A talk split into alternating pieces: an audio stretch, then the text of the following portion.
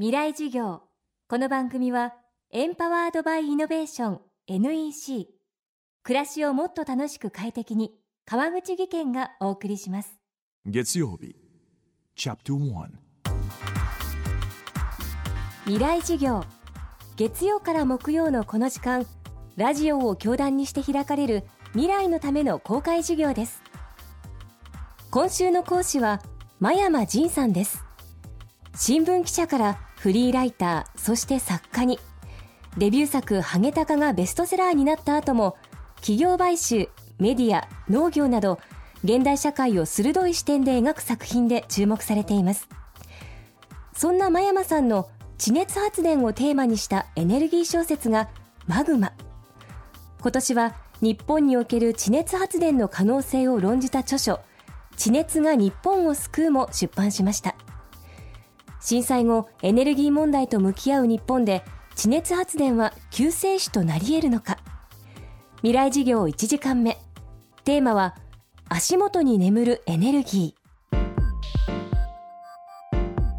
地熱発電の話をする前にまず発電とは何かっていうのはすごい簡単に言うとですね、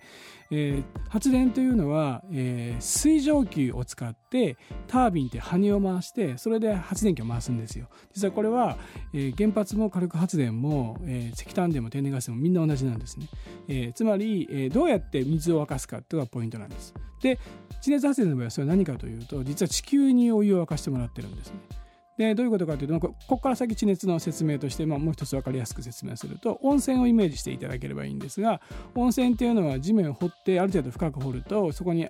地球の真ん中はすごい熱いコアっていうのがあって何千度っていうところがそれが温められて温泉ができるんですけども、えー、地熱発電も発想は全く同じです。ただどこ掘ってもいいわけではなくて、えー、地下水がある部分でその溜まる場所があってしかもどちらかというとそのコアの温度がですね割とこう地面の方に上がってきてるところ、まあ、これ簡単な火山帯とか火山になるところなんですけども溜まっているところに、まあ、そのコアの熱いものが下から岩石を通じてお水を沸かすとでそれが、え熱いお湯になって地面に溜まってるんですね。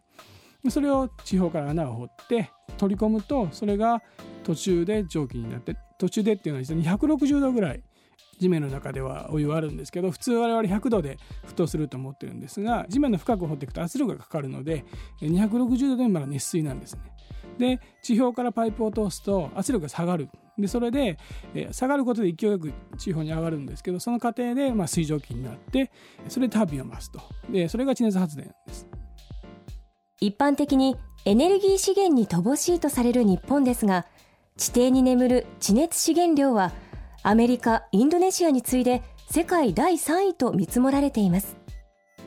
日本は発電の資源がない国だと言われてきたんですね。小学校の教科書に出てると思うんですがまあエネルギー自給率が4%ぐらいしかない。これ多分ほとんど水力発電の量なんですけどもそれが実はとても大変で、まあ、産業や生活やを行う上で電力がとても必要なのに自分たちでは原料がないと、えー、で世界から石油だの石炭だのウランを輸入してると。っていうふうに思われてたんですけども実は足元にですねエネルギーが眠ってると。でこれはやっぱりこれから、えー、エネルギーの資源を確保しなきゃいけない時代がもっとシビアになってきますからそういう意味ではその足元のエネルギーを見直すという意味で地熱はこれからもっともっと期待されていくと思います。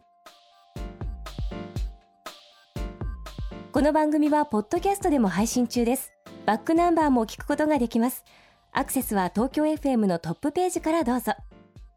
未来授業明日も真山仁さんの講義をお届けしますで結局何を言いたいんだね社長プレゼンでスキルアップの必要性を感じたら NEC のビジネス情報サイト「ウィズダムにアクセス。効果的なプレゼンツールのダウンロードから自分に自信をつける方法まで役立つ情報満載「ウィズダムで検索。NEC 川口技研。こんにちは。新井萌です。地球にも人にも優しい OK 網戸で気持ちのいい夏を送りましょう。萌えは網戸でエコライフ。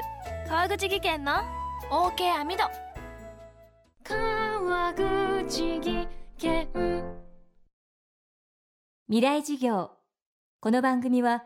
エンパワードバイイノベーション NEC